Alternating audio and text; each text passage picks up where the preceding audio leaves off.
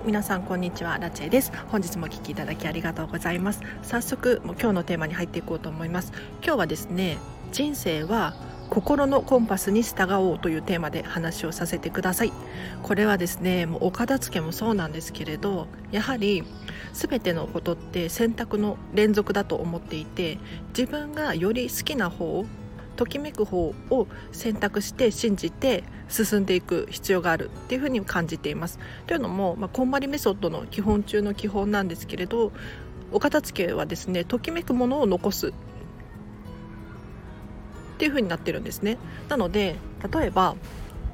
今流行ってるからとかこれを持ってるのが当たり前だからとかそういう理由で物を持つのではなくてもうあくまで自分の基準でこれが好き嫌いっていう基準でものを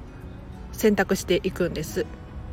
でこの心のコンパスに従うって一体どういうことかっていうとですねもうお片付けに限った話ではなくっておそらく皆さん心当たりがあると思うんですけれど何か好きなことだったりとか好きなそうだな夢中になれることだったりとかっていうのが絶対存在しますよね。私で言うとそうだなこのスタンド FM 撮るのも好きだし、えーと、パソコンをカタカタ打つのも好きだし他にも、まあ、かつてで言ったらゲームするのだったりとか、まあ、本を読むのも好きですしなんかあの自分が夢中になれることってあるじゃないですか。これを全て人生の中の全てのことをこういったものでいっぱいにする必要があるっていうふうに最近感じています。というのもここ4日ほどですね私はもうときめくことしかしていないなというふうに思います。で仕事ももちろんしているんですけれどそれ以外の時間が本当に楽しくって充実していてこれをたくさん繰り返すのが人生の人生なのじゃないかなと思い始めてですね。で具体的に言うとこの間ディズニーシーに行ってきて本当に楽しかった。何が楽しいかって言ったらビールがね美味しいんですよ。うん。あのビールの味自体は、まあ、もうめちゃめちゃ美味しいんですけれどえっ、ー、と何て言うのかな。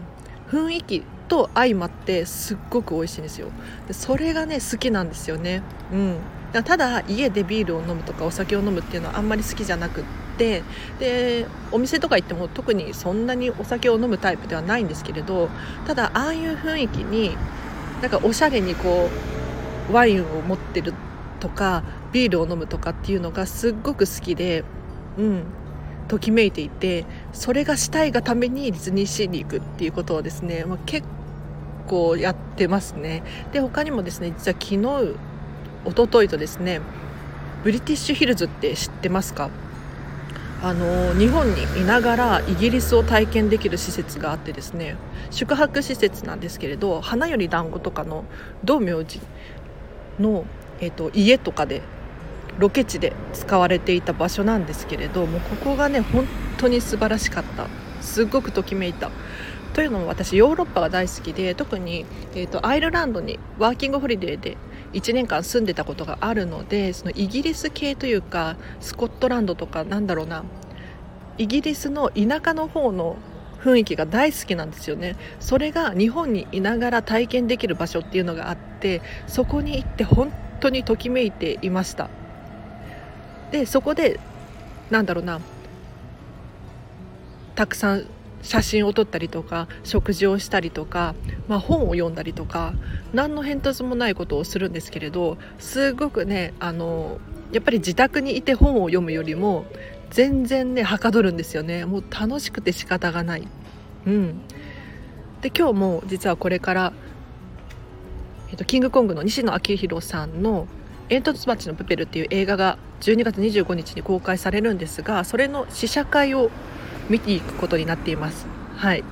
なのでもうねときめくことしかしていないんですよ。でちゃんと仕事もしつつそれができているんですよね。うん。でもちろんちょっと最近仕事が飲食店なので暇になってきているのであのその暇を使っているっていうのもあるんですけれどなんだろうただぼーっとうんなんかテレビとかをダラダラ見ちゃったりするじゃないですか。でもそんなことをしているよりもちょっとでも無理をしてでもなんだろうなお金を出したりとか時間がパツパツになっても自分の体が疲れちゃってもなんだろう少しでも自分がときめくものを選択するってすっごく重要なんだなっていうのをこの4日間くらいですごく肌身に染みて感じています。なのでえっ、ー、と皆さんの好きなものだったりとか夢中になれるものって必ずあると思うんですね。でお片付けもそうなんですけれどやはり自分の好きなものをとことんとことん追求して求めて少しでも少しくらいはわがままになってもいいんじゃないかなと思って、うん、周りの人を巻き込んだりとかしてもいいんじゃないかなっていうふうに思うんですよね。それはお互い様なので、はい、あれなんですけれど。なので自分が好きって思えることをですねぜひぜひ人生の仕事の合間だったり家事の合間だったりとかに挟んでいただいてもう何でも身近なちっちゃなことでもいいので始めてみていただけたらなと思います。でどうしてこんなことを話すのかっていうとですねこの心のコンパスを信じるってもう本当に素敵なワードだなって思って。でこれディズニーシーに行った時にですね、えっと、シンドバッドのアトラクション知ってますか？なんかあの「It's a Small World」みたいな感じの乗り物なんですけれどそこで流れてる曲がもう本当に素晴らしくて。でその歌詞の中に、えっと「心のコンパスを信じよう」みたいな部分があってですね。人生は冒険だからその冒険には自分のコンパスに従うんだっていう。でこの自分のコンパスって何かって言ったらときめきかなって思っていて自分が好きなことをとことんやり続けることかなっていうふうに思うので是非皆さんも、うん、何か周りに流されちゃったりとかただなんとなく持っているものだったりとかそういうのを徐々に減らしていただいて自分が好きなもの心のコンパスに従って人生を進んでいってほしいなと思ったのでこの話をさせていただきました。で今日の今日はここまでにします。で合わせて聞きたいなんですけれど過去にですね何だったかな。プロは細部までとことんここだわりを持つっていうテーマで話をさせていただいたのでこちらリンク貼っときます。ぜひチェックしてください。でこれ何かっていうとですね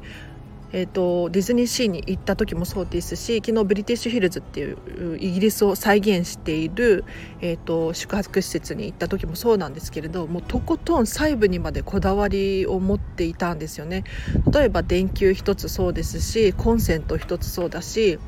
なんだろうもう香りだったりとか音楽だったりとかもうとことん細部までこだわりを持っていたんですよねでこれお片付けもまあ、ご自宅もそうだなっていうふうに私は思います。というのも、まあ、持ち物もそうなんですけれど家の照明だったりとか例えば家電だったりとかもそうなんですが少しでも自分のこだわりを持ってリメイクしたりシール貼ったりとかいろんな細工をすることができますよね。で他にも空間ごとに匂いを使い分けたりとかお花を飾ったりとかいろんなことができるのでとことんもう細部まで自分のこだわりを持つって非常に大事だなと思いましたのでもし詳しく知りたい方いらっしゃったらこちらチェックしてください。でお知らせがあります。レター募集しております。えっ、ー、と私にですね質問やご意見ご感想があれば匿名で送れますのでぜひぜひ何でも結構です。送っていただければなと思います。で合わせてえっ、ー、とアンケートを募集しております。でこちらもリンク貼っときますのでぜひチェックしていただきたいんですけれど例えば私にどうしても伝えたいメッセージがあるなんていう方だったりとか、えー、と今後のラジオのリクエストだったりとかもこちらで募集していますのでぜひ送っていただけるととっても嬉しいです。でノート書いています。でこちらブログなんですけれど、えー、と基本的にはえっと、このラジオで喋っていることを文字に起こしたものなのでパパッと見たいよっていう方だったり復習したいっていう方いらっしゃったらちょっとね毎回はかけていないんですけれど、えっと書いていますのでぜひチェックしてください。であとインスタグラムやっています。でこちらのインスタグラムでは、えっとラジオ更新したよっていう最新の情報だったりとか私の私生活を見ていただくことによってあこの人からお片付けが習いたいっていうふうに教えてもらえたら嬉しいのでぜひぜひ気になる方いたらこちらもフォローしてください。ということで本日もお聴きいただきありがとうございました。最近ですね私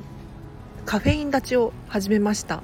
というのもあのメンタリスト DAIGO さんの YouTube でですねあのカフェイン中毒みたいなカフェイン立ちがいいよみたいな回があっでそれで今ね4日目くらいなんですよ。でも完璧に抜けてるわけじゃなくって例えばなんだろうお店に行ってお茶が出てきたりとかしちゃうじゃないですか。それはしょうがないなと思って多少口につけるんですけれど自分からは摂取しないようにしています。というのもなんかこの DAIGO さんの放送を聞く前までカフェインが体にいいと思ってたんですよねでもちろんカフェインは体にいいんですけれどその抵抗性っていうのかな慣れてきてしまうんですよ体が。で私も、えーと、毎朝コーヒーを1杯飲んでいてで日によってはもう1杯飲んだりとかで夜は、えーと、ヨーグルトにカカオパウダーを混ぜて食べていたりしていたのでかなりあのカフェイン依存というかカフェインを取っている生活だったんですね。でこの DAIGO さんの放送を聞いて確かにやばいなと思いました。でカフェインはあの摂取するとなんか30分後くらいに効果が出てきて、えーと、血管がこう広がって酸素を脳に送りやすくなるので集中力が高まったりとか、えーと、運動をするのにもいいっていうふうに言われてるんですけれどただこれが、えーと慣れてきてしまうと結局そのカフェインを取っても慣れてきてしまっているのでなんか意味がないみたいなんですよ。で詳しくはちょっと DAIGO さんの YouTube 見てほしいんですけれど何て言うのかな気づかぬうちになあの効果があると思って体にいいと思って摂取していてなんかだんだん量が増えてきてしまっていてなんか気づかないうちにあこんなにカフェイン取っていたんだっていうのにですねちょっと私自身も衝撃を受けて一回やめてみようとなんか1週間から2週間はカフェインを断つのがいいっていうふうにおっしゃってましたね。うん、なのであの多分その後はまあ毎日は飲むのはいけないのかもしれないですけれど、ま、定期的にコーヒー飲むくらいだったらいいのかなっていうふうに思うので、うん、しばらくちょっと続けてみようかなと思います。でカフェイン立ってみてですねなんか1日目はなんか頭痛がしてそう。あこれカフェインのあれなのかななんて思いましたね。というのも私頭痛ない人なんですよ。全然頭痛がなくって。なのにカフェインというかコーヒーを飲まなくなってから次の日くらいに頭が痛くってこれカフェインの取りすぎだったのかなっていうふうにやっぱり気づいて。で今は別に特に何の症状もないんですけれどうん、ちょっとしばらくまだ4日目くらいなので1週間は最低でも続けたいなと思っています。なのでもしあのこの放送を聞いている方でですねカフェイン中毒気になるっていう方いらっしゃったらぜひぜひちょっとカフェイン立つのもありかなっていうふうに。なんかあのもう人生で一瞬だけなので1週間とか2週間なのでちょっとやってみるのはおすすめかなと思います。ではちょっと雑談もここまでにしてこれから煙突町のプペルを見に行かなければならないのではいすっごく楽しみでうん泣くかもしれないですね。はい。えーと、このチャンネルではですね、えーと、見習いこんまり流片付けコンサルタントである私が毎日ラジオ更新しておりますのでぜひぜひ気になる方いらっしゃいましたらこのチャンネルフォローしていただいて多分今日の夜はまたやると思うので、まあ、できる時は1日2回やっていてで基本的には、えーと毎日更新しておりますのでぜひフォローしていただいてまた聞いていただけるととっても嬉しいです。ということで本日もお聴きいただきありがとうございました。また明日もハッピーあ？今日もあと半日ですね。えっ、ー、とハッピーな一日を送りましょう。あらちでした。バイバイ。